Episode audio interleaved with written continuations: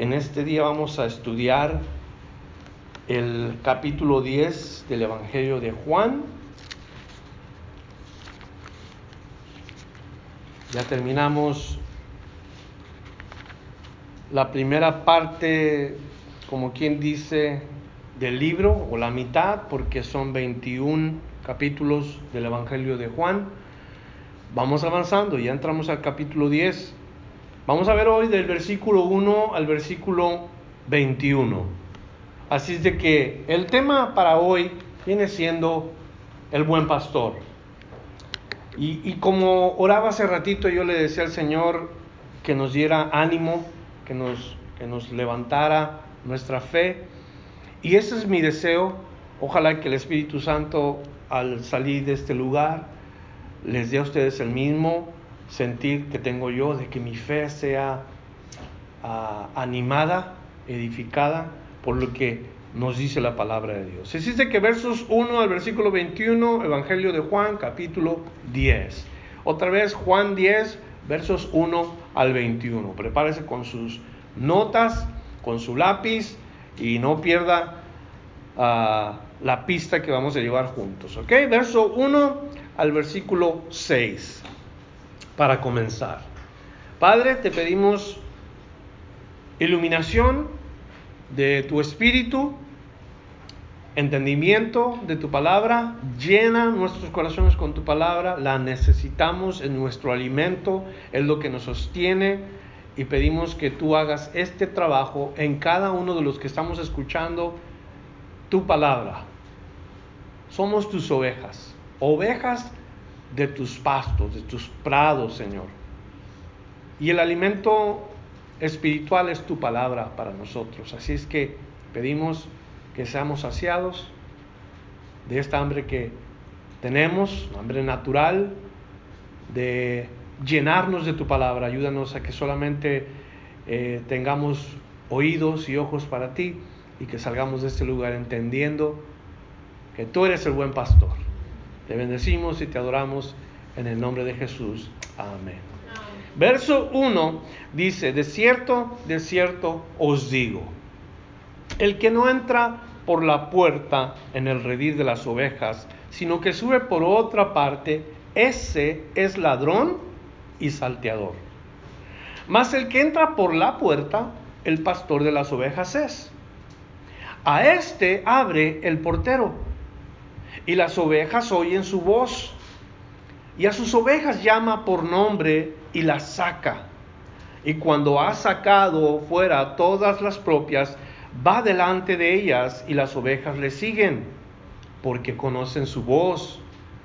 Mas al extraño no seguirán, sino huirán de él, porque no conocen la voz de los extraños.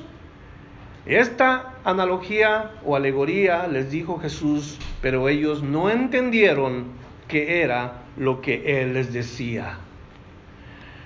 Inmediatamente vemos el versículo 1, cómo nos presenta Jesús el punto que estamos aprendiendo hoy. La parábola, porque eso es lo que está usando Jesús, una parábola, una comparación. ¿Qué es una parábola? Eso es lo que es una comparación o ilustración tomada de la vida para enseñar una verdad espiritual. Voy a repetir esto. Una parábola es una comparación o una ilustración tomada de la vida para enseñar una verdad espiritual. Vamos a comenzar con la ilustración. Porque para empezar la ilustración es para nosotros, no para Jesús. Jesús está hablando para que la gente entienda. Siempre que habla la palabra de Dios nos habla de más de una oveja, a excepción de aquella vez que se pierde la oveja y Jesús deja las 99, o más bien la idea de la parábola es que Él deja las 99 y va en busca de aquella que se perdió. Es la única vez que la palabra de Dios habla de una oveja, la oveja perdida. Pero siempre tenemos nosotros el concepto del pastor y sus ovejas. No del pastor y su oveja, sino el pastor y sus ovejas. Comenzamos describiendo a los primeros. Jesús llama a los primeros ladrones y salteadores. Y ya sabemos de quién habla, los ladrones y los salteadores. Los ladrones y los salteadores vienen siendo los falsos pastores de la nación de Israel. Los que robaban a las personas de las bendiciones espirituales. Ladrones porque no bendecían, más bien quitaban la bendición. Y aparte de eso, no entraban al reino y tampoco dejaban a la gente entrar al reino. En otras palabras, eran ladrones y salteadores. Estaban estorbando la entrada al reino de Dios para las personas. En Mateo 23, versículo 13, que es la primera escritura que yo le doy, Mateo 23, verso 13, se lo voy a leer. Ahí dice, mas hay de vosotros escribas y fariseos hipócritas, porque cerráis el reino de los cielos delante de los hombres, pues ni entráis vosotros, ni dejáis entrar a los que están entrando. Quiere decir que por sus reglas y sus tradiciones y por todas las cosas que ellos pensaban que eran mejor, no dejaban entrar a la gente, porque les ponían unas cargas pesadas a ellos que no podían entrar al reino de los cielos. O ¿recuerdan lo que leímos acerca del ciego el capítulo pasado? ¿Qué hicieron con el ciego estos hombres que no pudieron ver el milagro de Jesús? Los, los fariseos y los escribas expulsaron a este ciego de la sinagoga. Lo sacaron, o sea, fue rechazado. Fue alguien quien para ellos, según su opinión, no tenía parte de las bendiciones espirituales de la nación. Fue un hombre que fue expulsado. Y de ahí aprendimos que un líder no trata a la gente así. Un líder espiritual nunca debe de tratar a las personas con ese tipo de autoridad. De, expulsar, de, de tratar fuera de lugar. Un líder espiritual en la iglesia, podemos decir nosotros, no puede comportarse de esa manera. Necesitan tener amor por las ovejas. Está bien tener autoridad, pero no tener una autoridad que va por encima del amor. Yo creo que eso es importante. A los pastores que eran falsos, la palabra los describe de una manera particular. Mire lo que dice Isaías 56, versículo 11. En Isaías 56, versículo 11 dice, y esos perros comilones, así describe la palabra de Dios a los pastores falsos. Esos perros comilones son insaciables. Y los pastores mismos no saben entender. Todos ellos siguen sus propios caminos. Cada uno busca su propio provecho. Cada uno por su lado. Que la palabra de Dios nos está describiendo a los pastores que son egocentristas, los pastores que están allí para sí mismos. Vamos a aprenderlo hoy y ojalá que nosotros nos demos cuenta la advertencia que Jesús da a sus ovejas con relación a estos hombres. Cuando Jesús se da cuenta que el ciego fue expulsado, Él va y le dice al ciego, hey, hay esperanza para ti.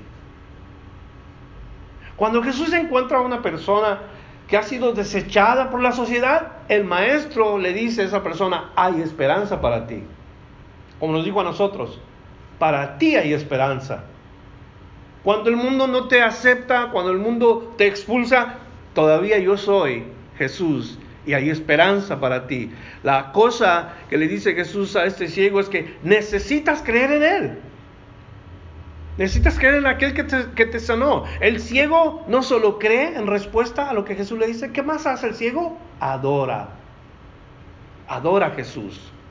Hermoso retrato de un hijo de Dios, alcanzado por Dios con una vida nueva, con un corazón nuevo, cambiado, renovado y sobre todo amado por el pastor de las ovejas.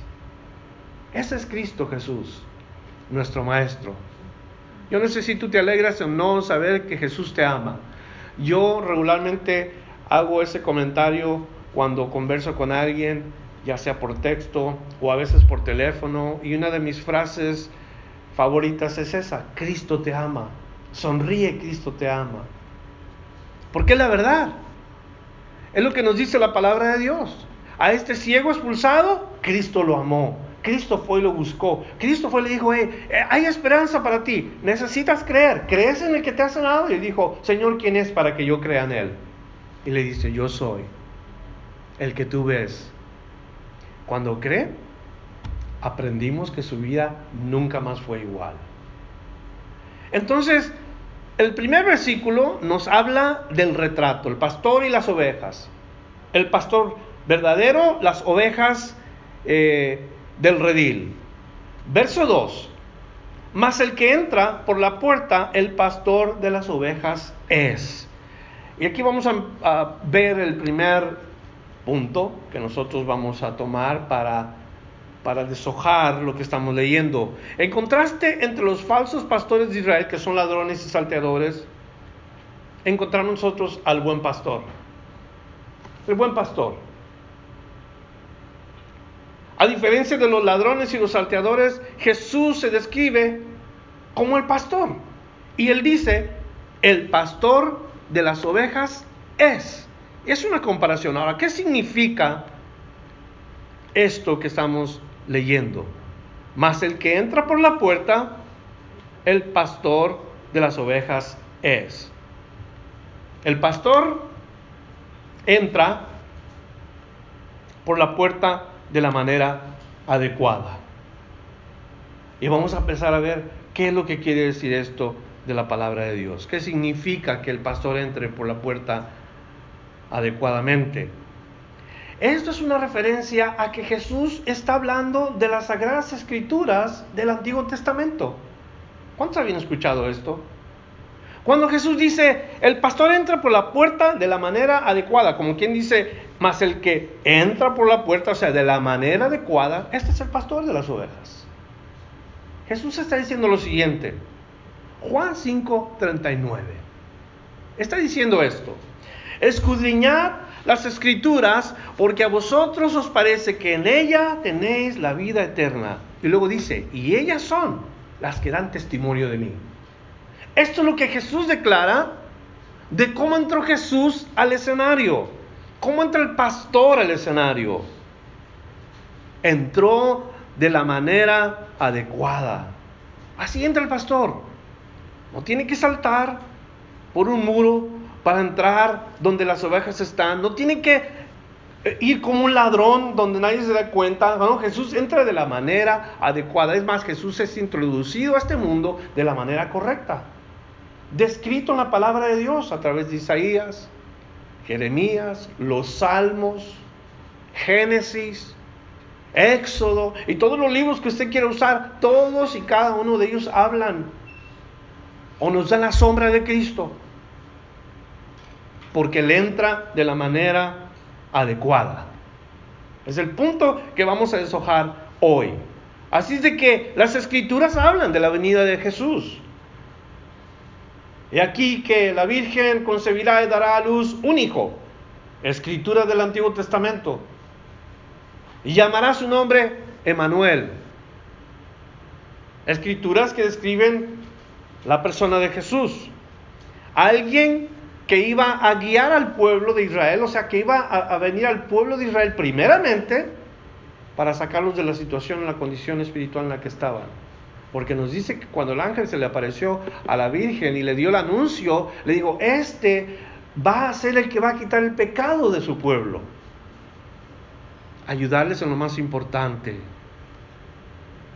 Y esa es la primera cosa que vemos entonces acerca del pastor. El buen pastor entra por la puerta de la manera adecuada. Vamos siguiendo el versículo 3, donde dice, a este abre el portero y las ovejas oyen su voz y a, sus ovejas llama por nombre y las saca. Ahora, primero el portero. Para nada vamos a pensar que estamos hablando de deportes. El portero en esta parte la palabra describe, era el que abría la puerta para que los rebaños fueran guardados durante la noche y, abría la puerta para que los rebaños fueran llevados a las horas primeras de la madrugada a comer los pastos frescos.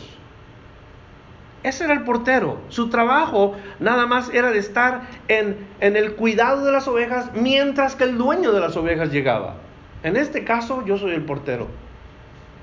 Porque mi responsabilidad es de cuidarlos a ustedes Están en el redil porque cuando venga el pastor a recoger sus ovejas, yo voy a dar respuesta del trabajo que hice. ¿Cómo estuvieron las ovejas? ¿Estuvieron en el redil o se descarriaron? ¿Estuvieron allí o a la primera oportunidad yo los abandoné? Yo creo que eso es bien importante para que ustedes vean, el portero no es el pastor de pastores, el portero es el, el, que ha quedado encargado de las ovejas solamente, como quien dice yo. Un tipo eh, de cuidador, un tipo como de ayudador solamente. Porque cuando aparezca el príncipe de los pastores, entonces cada uno de los que hicimos el trabajo recibiremos la corona que vamos a recibir por ese trabajo. Hay cuatro cosas que podemos entender de la relación entre el pastor y sus ovejas. Vamos a comenzar con la primera. La primera es que el pastor tiene autoridad sobre sus ovejas. Cuando dice a este abre el portero, quiere decir que el, el, pastor llega primero por sus ovejas y a nadie más le puede abrir el pastor más que al dueño de las ovejas. Nadie más puede entrar al redil solamente el pastor de las ovejas. Entonces, Él tiene autoridad sobre nosotros. ¿Tiene autoridad sobre ti? ¿Tiene señorío sobre ti el pastor? ¿Es tu pastor? Él te guía, te sostiene, te cuida, te protege. O sea, todo esto es, Él para ti tiene autoridad sobre ti en esta manera la primera cosa que vemos. La segunda cosa que vemos, de acuerdo a este versículo que acabamos de, leer, dice, las ovejas oyen su voz. Es el segundo punto. Las ovejas oyen a su pastor, perdón. Tenemos oído para él. Las ovejas oyen su voz. Como en esta mañana. Estamos oyendo la palabra de Dios. Jesús es el verbo Jesús es la palabra y estamos oyendo la palabra. Y el que es de Jesús oye la palabra de Dios. Atiende a la palabra de Dios, atiende a la voz de su pastor. Eso es lo que significa oye a su pastor. Obedecemos al pastor, le seguimos al pastor, Dios quiera que sí. Les dije que al comienzo de este eh, mensaje, ojalá que salgamos de aquí con nuestra fe reafirmada, con nuestra fe levantada. Eso es lo que nos está diciendo el Señor. Tú como oveja, oye la voz de tu pastor, síguelo. ¿Qué otra cosa podemos aprender de aquí? Él nos dice el versículo que reciben un nombre por su pastor. O sea que Él nos, él nos, nos dice el punto, Él nos da un nombre particular. Yo no sé cómo Jesús en sí te ha puesto el verdadero nombre que tú vas a tener. Quizás tu mamá te puso lo que te llamas ahorita, pero Jesús te ha dado un nombre. ¿Qué mejor o más hermoso nombre que Él pueda usar para nosotros los creyentes? ¿Qué les parece amigo? Ya no os llamaré discípulos, mas ahora os llamaré amigos.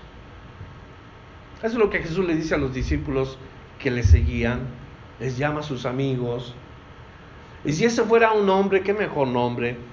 Tengo un pastor amigo que ese es el término que él usa. Pone su nombre y luego debajo de su nombre pone amigo de Jesús. Qué, bonito eso.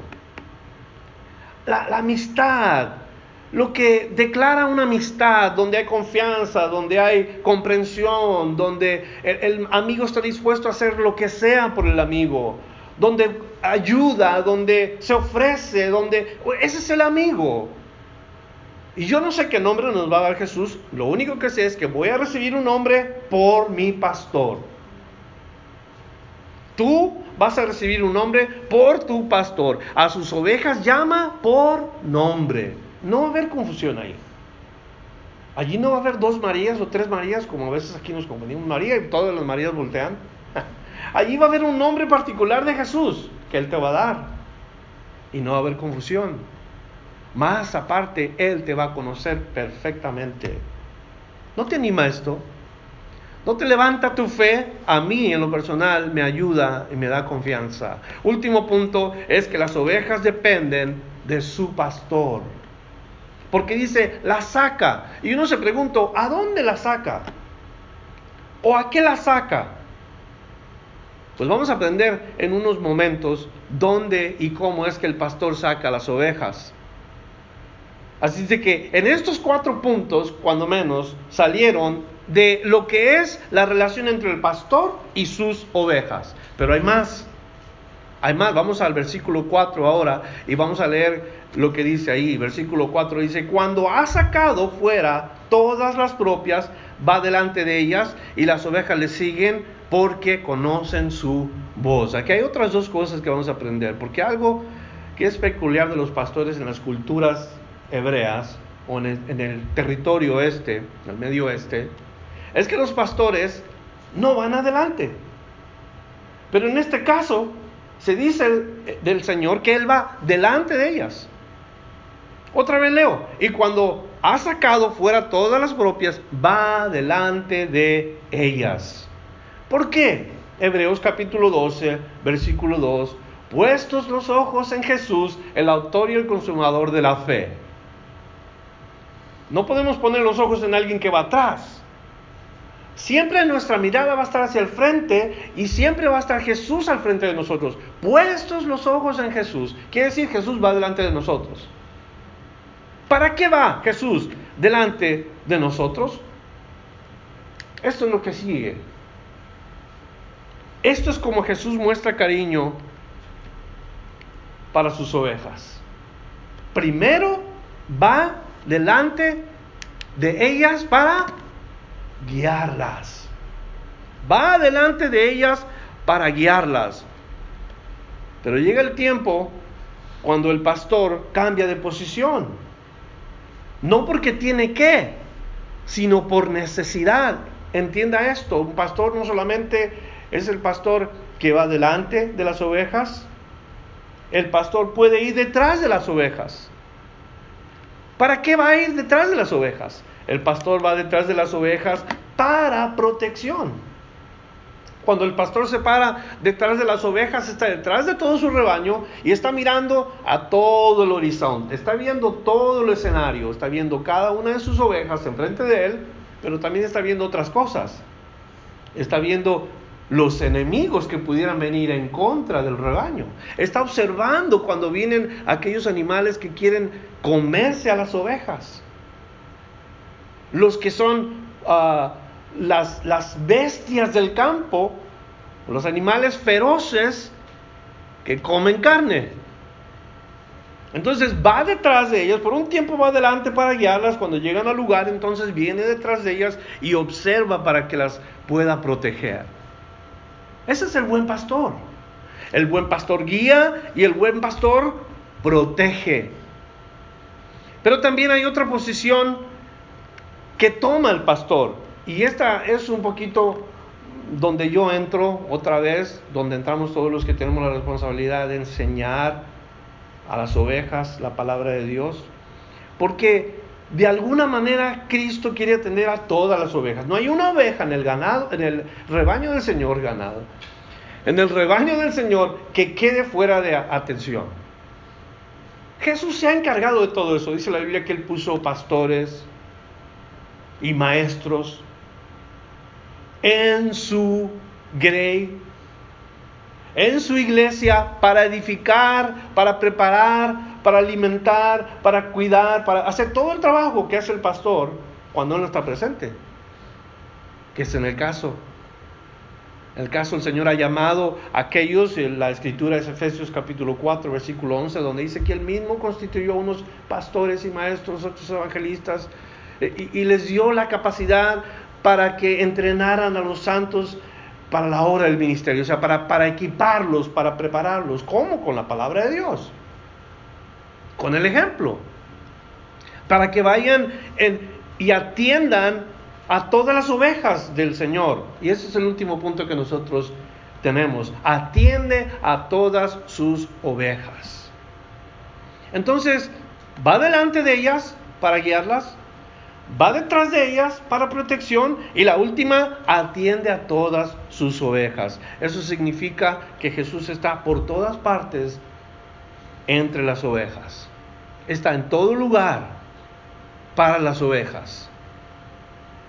Ya sea directa o indirectamente. Jesús está en medio de sus ovejas. ¿Cuántos creen eso?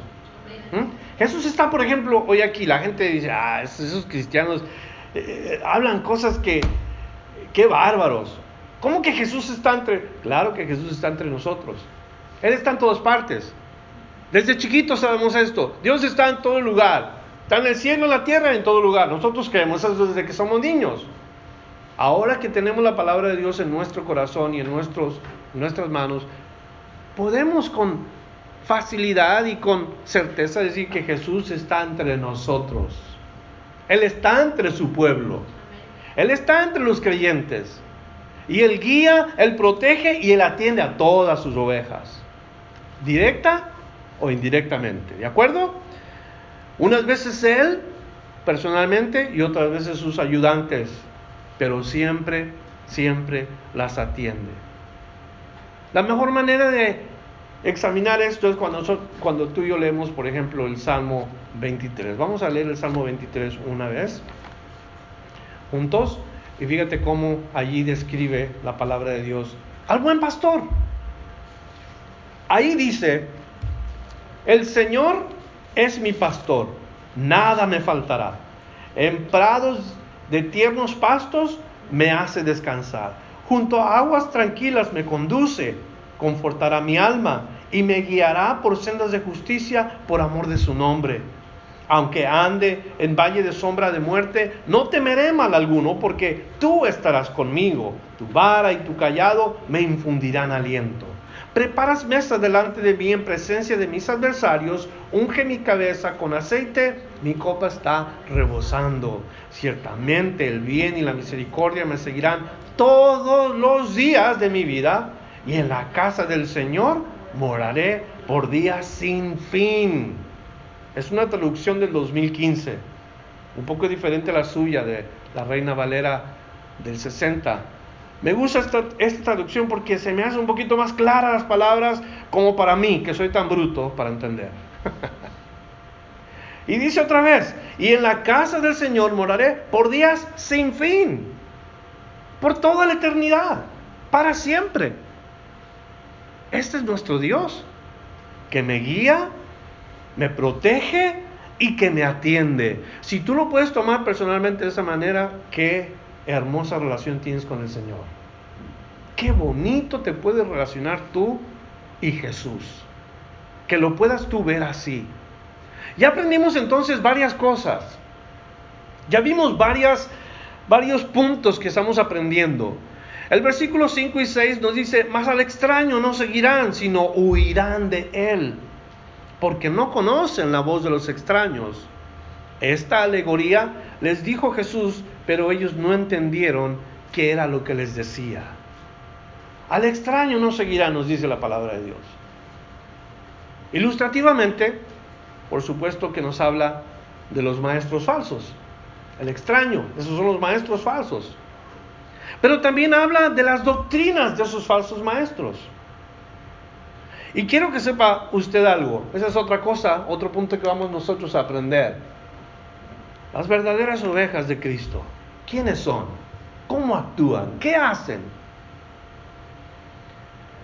Y nos dice la palabra de Dios que tenemos una naturaleza nosotros, las ovejas de Cristo.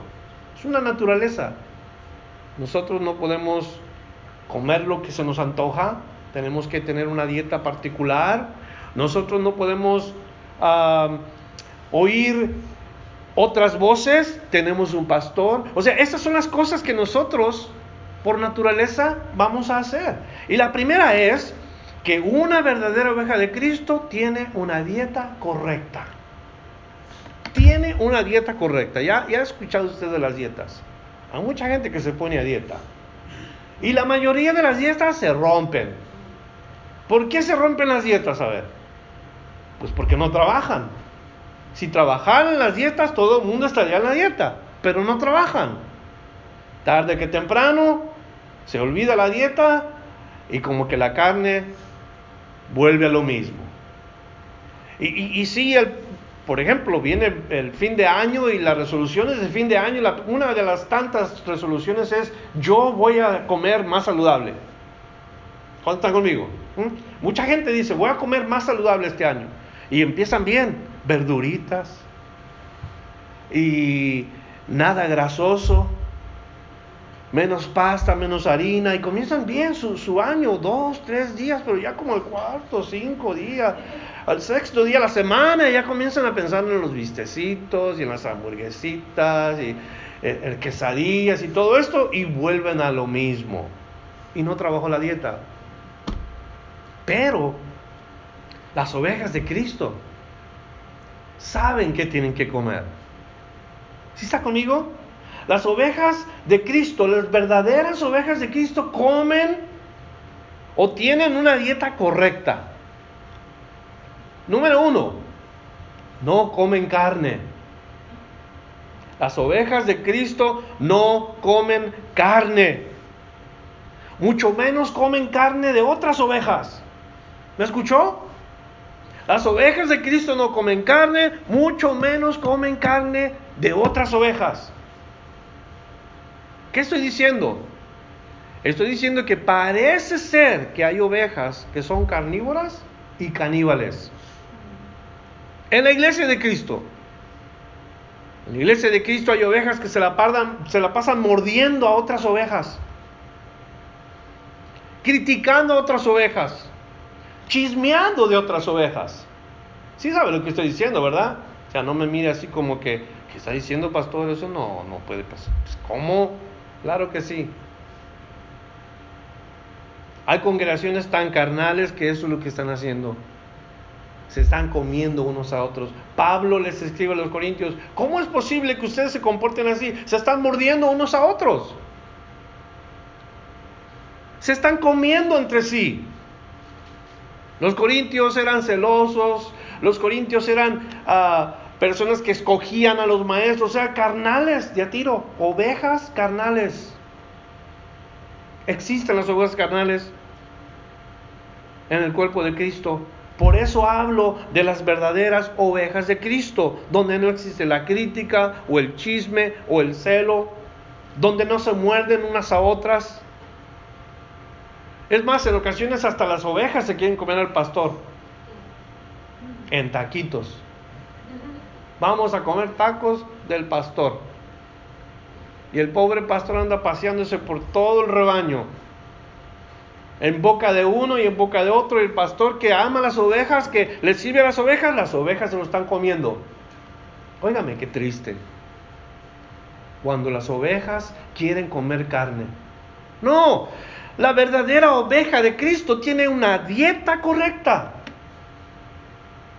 Las ovejas se alimentan de una cosa particular.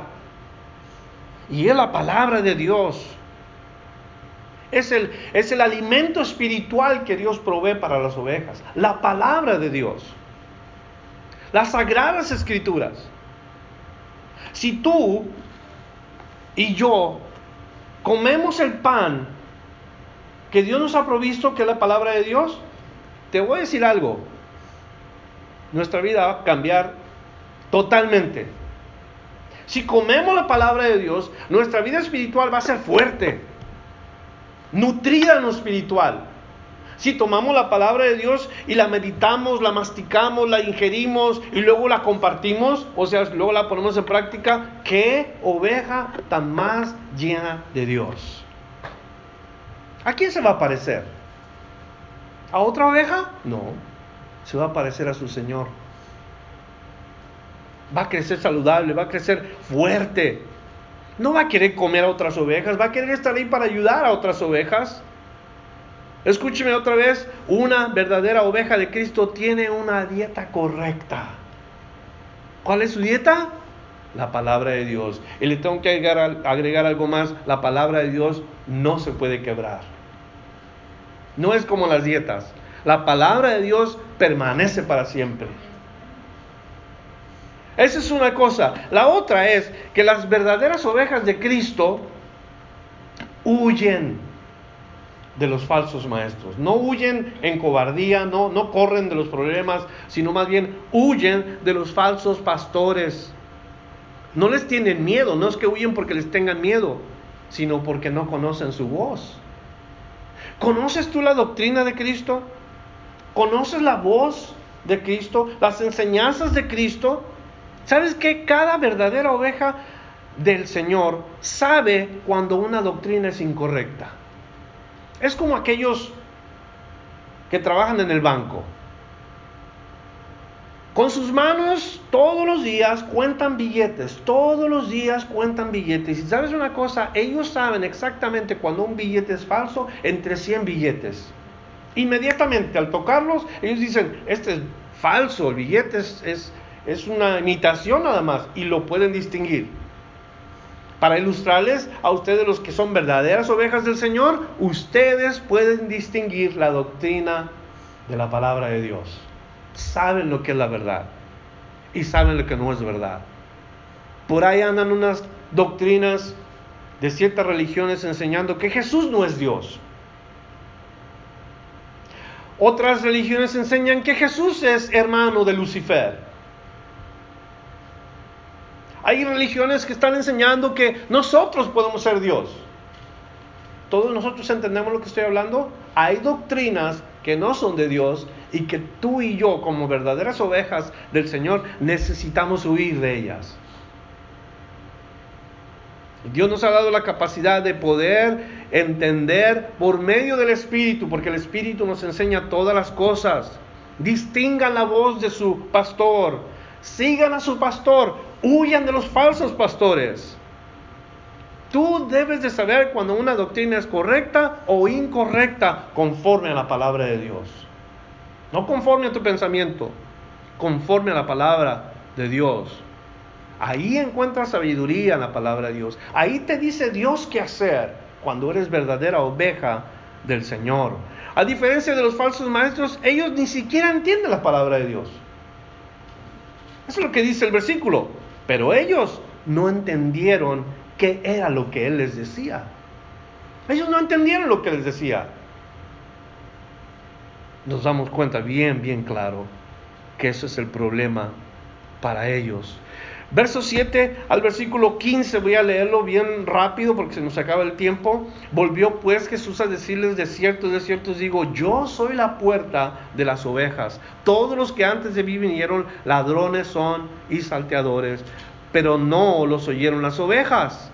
Yo soy la puerta, el que por mí entrare será salvo y entrará y saldrá y hallará pastos. Ahí es donde la saca el Señor. Tal y como el Salmo 23, la saca los pastos delicados los lleva a las corrientes de aguas, los guarda en un lugar perfectamente y para siempre, óigame. Ese es el buen pastor.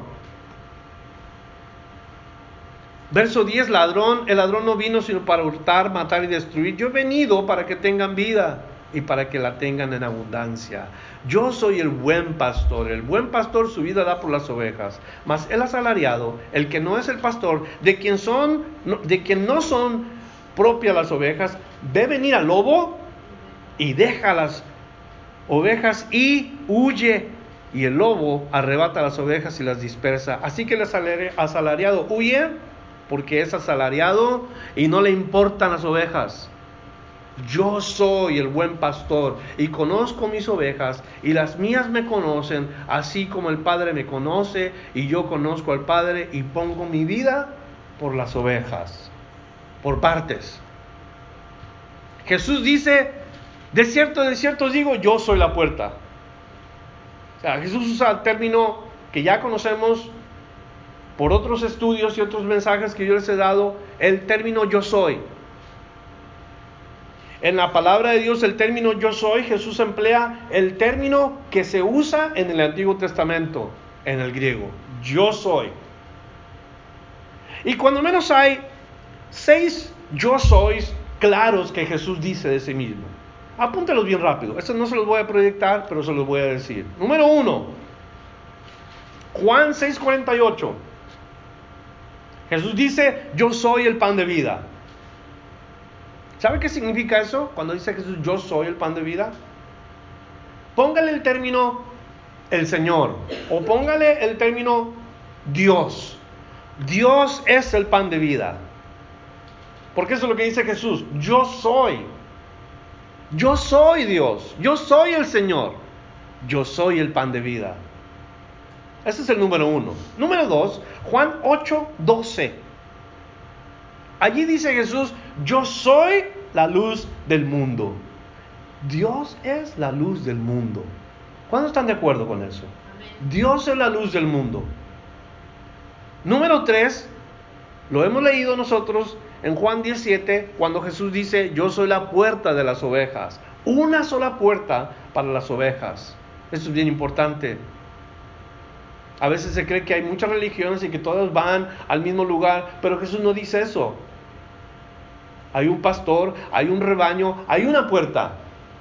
No todas las religiones, ni todos los grupos, ni todas las personas que claman eso, te están diciendo la verdad, pero Jesús está diciendo, yo soy la puerta de las ovejas. Quiere decir, la puerta es el lugar por donde uno entra y por donde uno sale. Sin Cristo no podemos entrar ni podemos salir. Número 4, Juan 10:11, yo soy el buen pastor.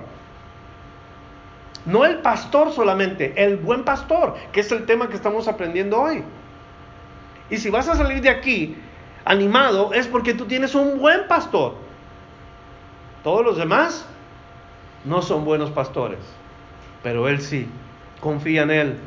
Número 5, dice, yo soy la resurrección y la vida. O Dios es la resurrección y la vida. Jesús es la resurrección y la vida. Esas palabras me llegaron a mí cuando yo tenía 13 años. Palabras que escuché porque las leí personalmente y se me hizo algo tan controversial con mi religión cuando yo escuché todo aquel que creyera en mí aunque hubiera muerto vivirá. Yo lo creía a los 13 años. No tenía la ayuda del Espíritu Santo, no sabía lo que estaba en, sí eh, aprendiendo, pero lo recibí como la verdad. Y comencé a tener curiosidad. Por una parte la religión me dice, haz esto, esto, esto, esto y vas a ver cómo va a estar todo bien. Pero luego veo lo que Jesús dice, yo soy la resurrección y la vida. El que crea ni aunque hubiera muerto vivirá. Óigame, palabras que regeneran al, al individuo. Allí Jesús dice, yo soy la resurrección y la vida. Y el último es Juan 14, 6, cuando Jesús dice, yo soy el camino, la verdad y la vida. Y otra vez vuelvo al énfasis, un camino, una verdad y una vida. Todo esto dice Jesús que Él es para las ovejas. ¿Para qué vino Jesús a este mundo?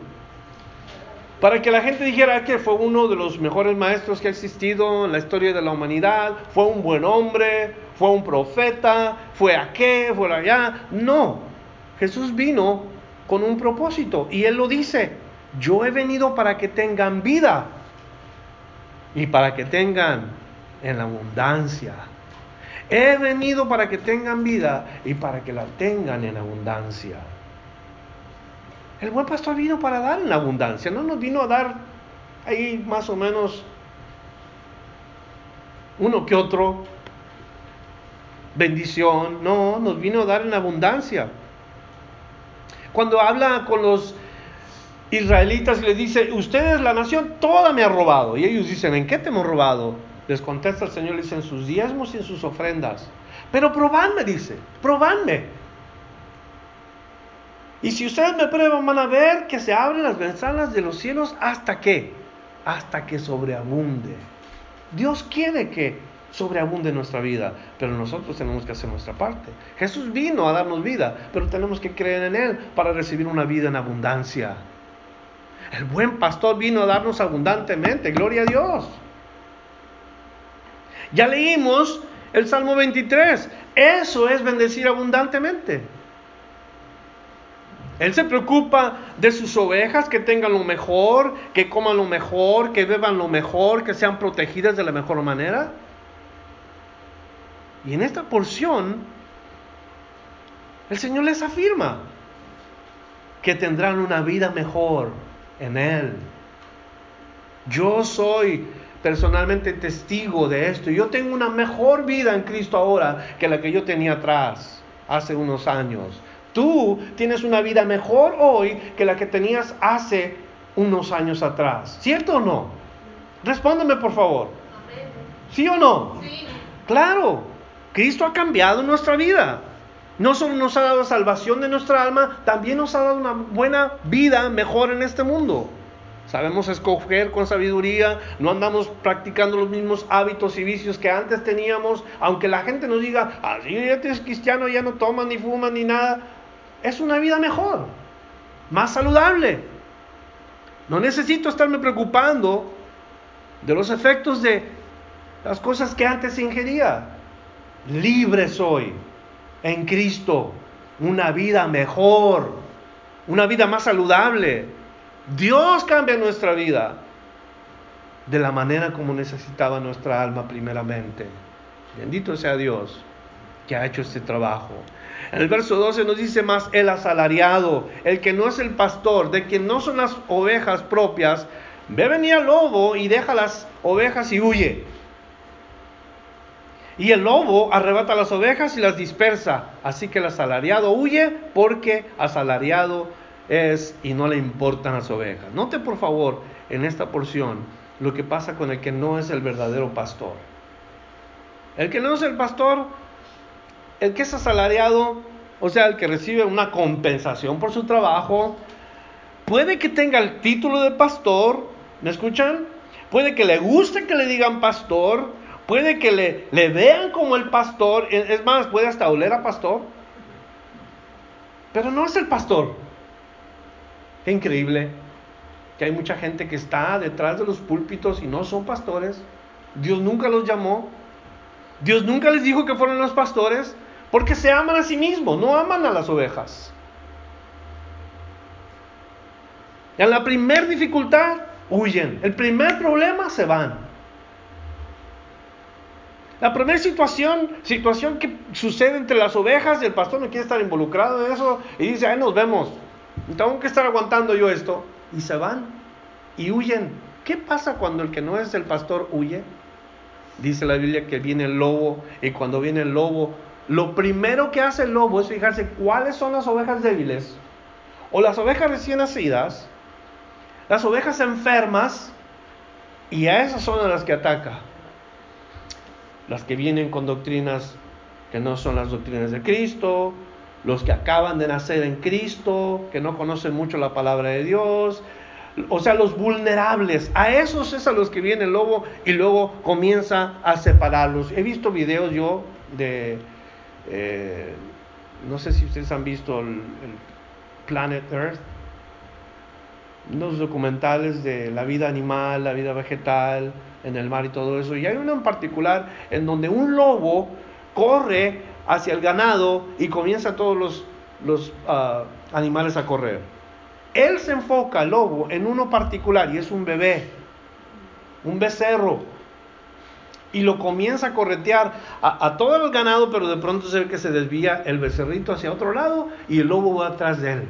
El ganado se va para el otro lado y se, y se enfoca en ese. Y eso es lo que hace el, lobo cuando viene al cuerpo de Cristo, al rebaño del Señor.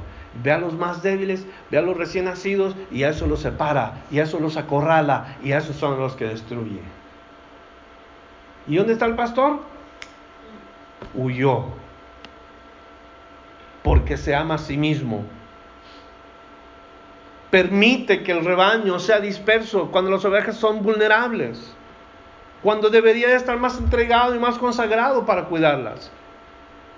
Mientras que ellas están unidas, las ovejas, cuando el rebaño está unido, hay más chance que se defiendan unas y otras. Pero si se separan, ahí es cuando comienza el peligro, el trabajo, del lobo, separar, dispersar y luego destruir. ¿Qué es lo que está exactamente describiendo el Señor Jesús en estos versículos? El ladrón no vino sino para matar, hurtar y destruir. El trabajo del lobo. ¿Por qué pasa esto? Porque es asalariado, número uno, y porque está pensando en sí mismo. Él no ama las ovejas. ¿Saben cuál sería un buen, un buen dicho para estos falsos maestros, falsos pastores? Ese es el dicho que deberían de ellos utilizar. Más vale que digan, aquí corrió, que aquí quedó. Eso es lo que los falsos pastores deberían de estar diciendo. Más vale aquí corrió que aquí quedó. Porque corren, huyen, sin embargo, Jesús dice, yo soy el buen pastor y conozco mis ovejas y ellas me conocen así como el Padre me conoce y yo conozco al Padre y pongo mi vida por las ovejas. Entonces las ovejas son amadas hasta la muerte.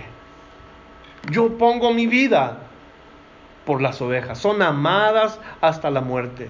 Luego después Jesús dice también, tengo otras ovejas que son de este redil, que no son de este redil, aquellas debo traer y oirán mi voz y habrá un rebaño y un pastor. Por esto me ama el Padre, porque yo pongo mi vida para volver a tomar. Nadie me la quita, sino que yo la doy ah, de mí mismo, yo la pongo. Tengo poder para ponerla y tengo poder para volverla a tomar. Este mandamiento recibí de mi Padre volvió a haber disensión entre los judíos por estas palabras y muchos de ellos decían, demonio tiene y está fuera de sí, pero ¿por, ¿por qué lo oís? Y decían otros, estas palabras no son de endemoniado, ¿puede acaso el demonio abrir los ojos de los ciegos? Están recordando el milagro que hizo Cristo, pero note lo que dice aquí, las otras ovejas. Jesús está hablando con los de la nación de Israel, eso es un grupo de ovejas, la nación de Israel. Los ladrones y los salteadores son los profetas y los falsos maestros del pasado. Esos son los salteadores. Viene Jesús y le dice a la nación, que es un rebaño, rebaño del Señor, le dice, yo soy el buen pastor. Pero ¿saben qué? Ustedes son un pastor. Voy a ir por otras ovejas que tengo en otro redil y las voy a traer y las voy a unir para que seamos un solo rebaño y un solo pastor. Otra vez no estamos hablando de deportes. Pero es hermoso pensar el rebaño del Señor, el rebaño sagrado del Señor. ¿Han escuchado ese término ustedes? ¿El rebaño sagrado? Yo sí, a cada rato. Aunque dicen que no, ya saben de lo que hablo. El rebaño sagrado del Señor. Hermosa relación entre Cristo y su iglesia. El rebaño que no era, pero que ahora va a ser. Eso es lo que está diciendo el Señor. ¿Y sabe qué? El rebaño sagrado siempre gana siempre gana, porque tiene al buen pastor. Siempre es protegido el rebaño sagrado del Señor. No hay enemigo que venga. Jesús mismo dijo que las fuerzas del infierno no prevalecerían contra su iglesia. Entonces, las ovejas de Cristo son un rebaño y tienen un pastor. Le voy a decir esto, yo soy el portero, nada más. O el sabueso, como usted me quiere decir. Él es el pastor.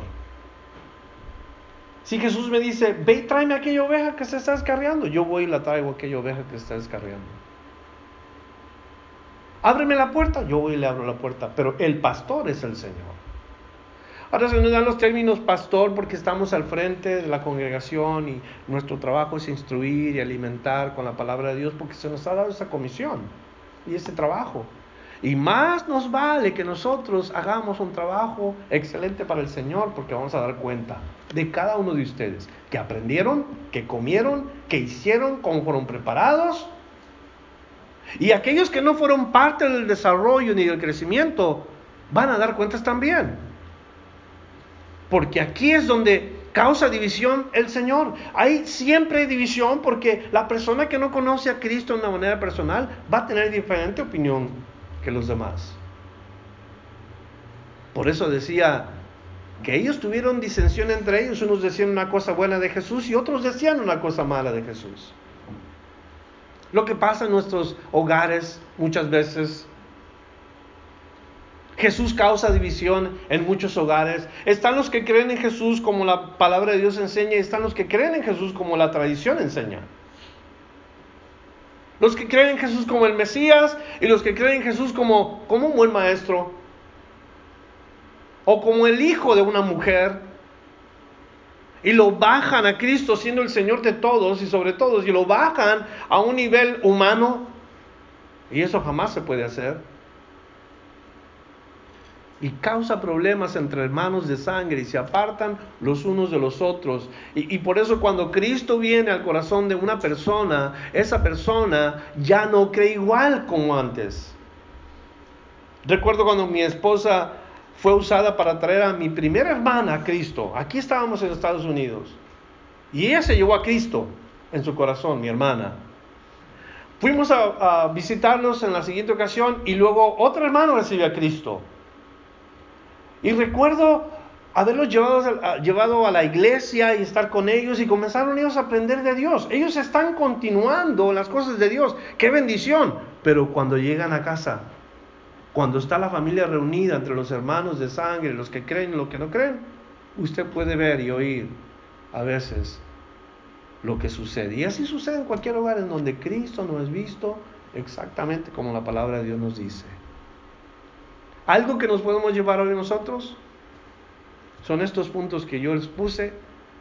Y el último, que sin duda es importante. Si tú eres oveja de Cristo, no estás dividido de tu hermano en lo que se refiere a Jesús.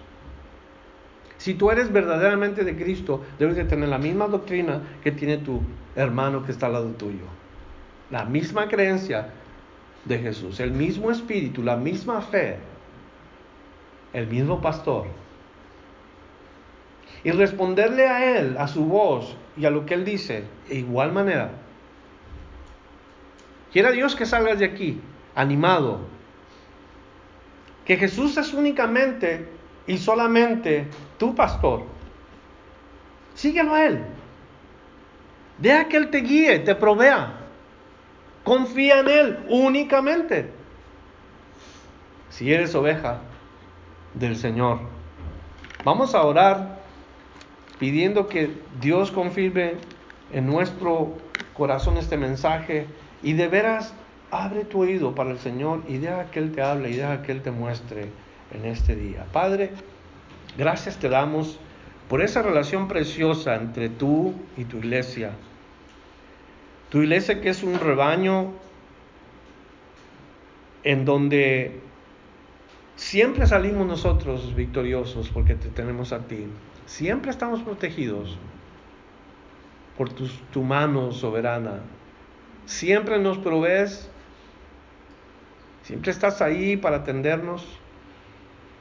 Señor, no hay nadie más que sea dueño de nosotros. Oímos tu voz, conocemos tu voz, seguimos tu voz. Ayúdanos al mismo tiempo a entender que hay enemigos de este rebaño que quieren venir y destruir y que quieren esparcir a las ovejas y darnos entendimiento de cómo tratar con estas áreas en el cuerpo de Cristo. Ve delante de nosotros, Señor, para guiarnos. Ve detrás de nosotros para protegernos. Y está entre nosotros para poder ver nuestras necesidades. Te damos gracias porque este mensaje, Señor, lo llevo ya en mi corazón que ha traído confianza a mi fe, crecimiento, y me voy bendecido porque es tu palabra lo que he recibido como alimento. Gracias te doy. Te ruego por cada persona que está aquí, que ha escuchado con el corazón abierto, que les dé, Señor, de verdad una bendición especial en sus vidas. Lo rogamos juntos en el nombre de Cristo Jesús. Amén.